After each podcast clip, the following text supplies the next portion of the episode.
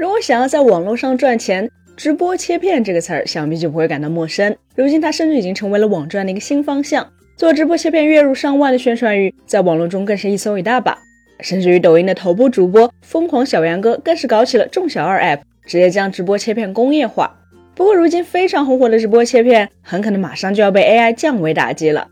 近日，一款名为 Capture Lab 的 AI 视频流编辑工具悄然在海外流行起来。这款面向游戏场景的自动化工具，提供了帮助主播快速识别直播过程中的精彩片段和亮点内容，再借助 AI 自动剪辑出视频中的精彩时刻，并且还可以将剪辑快速分享给各大社交媒体平台，更支持通过相应的广告分发平台从相关内容中赚取收入。那么，为何要说 Capture Lab 将会是直播切片的毁灭者呢？虽然直播切片目前在国内市场主要针对的是电商直播，而非游戏直播，Capture Lab 目前还只支持游戏类直播。但显然，两者的底层逻辑是相通的。直播切片其实并不是抖音、快手的专属，在 B 站上也有着各式各样以产出直播切片内容为主业的 UP 主存在。而直播切片这门生意得以存在，其实是一个内容生产链条上每位参与者都能受益的事物。不同于短视频，直播的模式更类似于长视频，一场直播的持续时间动辄数小时，甚至更长。因此，在这么长的时间里持续与观众互动，对主播来说就是一个巨大的考验，也导致主播同样会划水。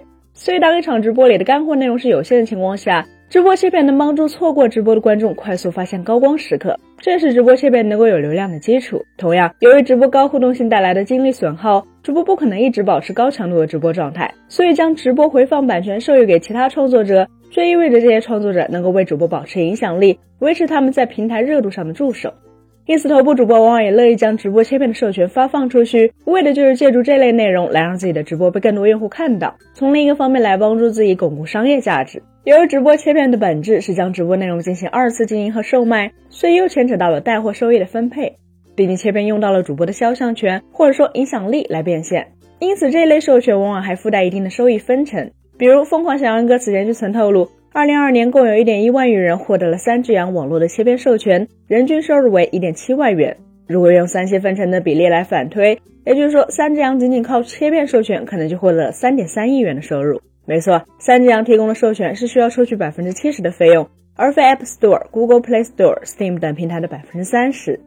其中的原因很好理解，毕竟这些应用、游戏商店仅仅只是提供了一个分发渠道。真正赚钱靠的是开发者的知识产权，而在直播切片里，头部主播的流量才是核心。切片内容的创作者相当于是搭了这些主播的便车。在如今互联网行业的流量红利不在，泛娱乐行业市场竞争如此激烈的背景下，网红的成功率其实反而变得越来越低了。而且大多数人想做网红还是为了挣钱，现在背靠头部主播大树底下好乘凉，通过直播切片授权一样也能赚钱。然而，直播切片这门生意虽然看着不错，但为什么真正能做起来的人并不多呢？这是因为切片剪辑本身就是一个极其消耗时间的工作，一场直播往往会持续好几个小时。创作者想要从中剪辑出有质量、有内容的切片，其实并不是一件很容易的事儿。不同于影视片剪辑，直播切片的剪辑难度可以说是成几何倍提升。毕竟影视剧是以剧本为基础，以好莱坞经典三幕直线式为代表的叙事结构，是很容易帮助创作者分辨哪里是高潮部分。所以，这支影视剪辑号几乎遍地都是，直播切片号要少得多的核心原因之一。